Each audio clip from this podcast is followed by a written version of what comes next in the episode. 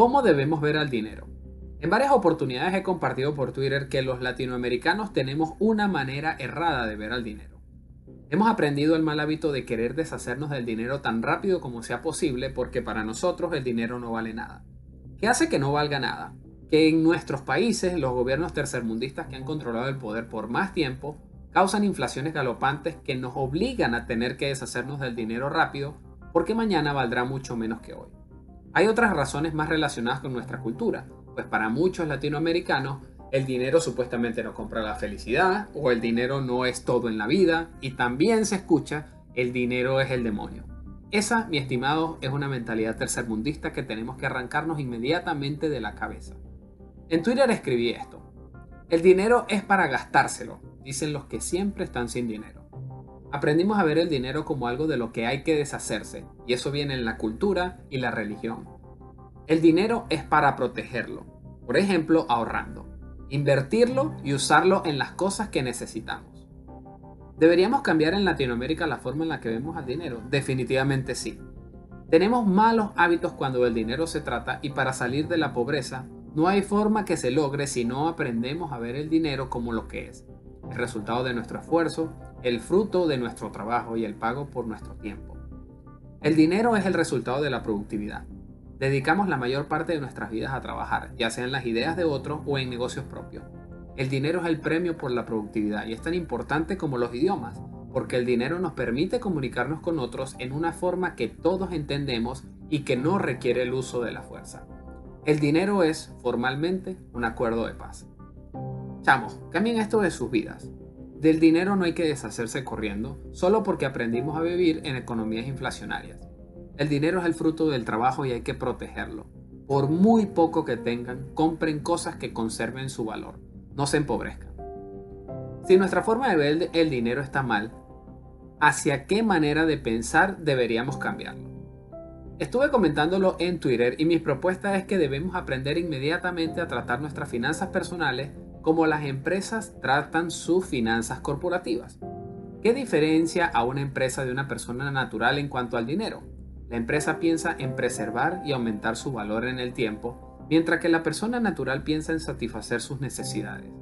Mientras la empresa piensa en el mediano y largo plazo, nosotros los individuos pensamos en el corto plazo.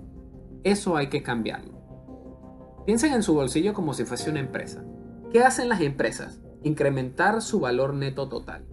¿Cómo lo hacen? Ofrecen productos y servicios que generan ingresos, adquieren propiedades que conservan y o pueden ganar valor en el tiempo, no malgastan el dinero, siguen ese plan. Tenemos que ser radicales al cambiar nuestra forma de ver el dinero. ¿Cuál es el principio base de esto? Debemos protegerlo, hacer que gane valor en el tiempo o al menos que lo conserve. Necesitamos dinero sano.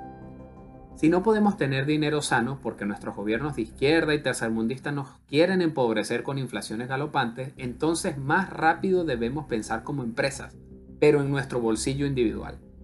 Pensar como empresa significa que debemos buscar alternativas para cambiar el dinero que nos empobrece, ese que imprimen nuestros gobiernos, por activos de más valor. La forma en la que siempre hemos hecho eso en Latinoamérica es a través de la adquisición de monedas como el dólar o el euro porque tenemos la certeza de que conservarán su valor por más tiempo que las monedas nacionales. Pero eso no es lo único que podemos hacer y tampoco es el mejor plan, especialmente desde el 2020 cuando todos los países encendieron las impresoras de papel moneda a toda máquina. Todas las monedas fiduciarias están siendo devaluadas. Vean este ejemplo.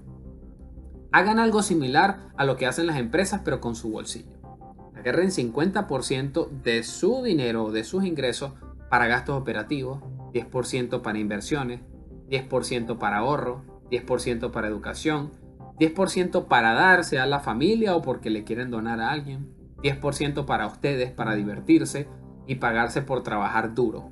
No importa si tienes 10, 10, 10 dólares, 100 dólares o un millón, el principio es el mismo. Lo primero que debemos hacer es establecer una regla o principio para distribuir nuestras finanzas personales. Indistintamente de lo que cada uno gane, el dinero se debe distribuir en partidas con propósitos diferentes que nos ayuden a conservar o aumentar su valor en el tiempo. ¿Qué es lo difícil de esto? Cambiar la mentalidad, ser comprometidos con el nuevo plan y seguirlo religiosamente. No hay otra cosa que haga el plan imposible más que la mentalidad de cada uno. El dinero debe ser protegido y para hacerlo solo nosotros podemos llevar a cabo los cambios. Nadie más lo hará por nosotros. Termino compartiéndoles lo que yo aprendí en 2019 y hasta el día de hoy, construir ese hábito eliminando el anterior ha sido un reto, pero cada día estoy más del lado del buen hábito que del malo. Postdata. Los 100 dólares que les mencionaré a continuación del ejemplo son para efectos de facilitar el entendimiento del plan porcentualmente. Supongamos que hago 100 dólares al mes. Agarro 50 y los destino para gasto. Agarro 10 dólares y los coloco en Bitcoin o en porcentaje de acciones en la bolsa si estoy en un país que me permite hacer esa compra. 10 dólares para el ahorro, pueden repetir incluso Bitcoin en esta partida. 10 dólares para libros, cursos, etc. 10 dólares para ayudar, 10 dólares para pagarme una cena, un parque, diversión, ropa, etc. Háganlo hábito y nunca serán conformistas.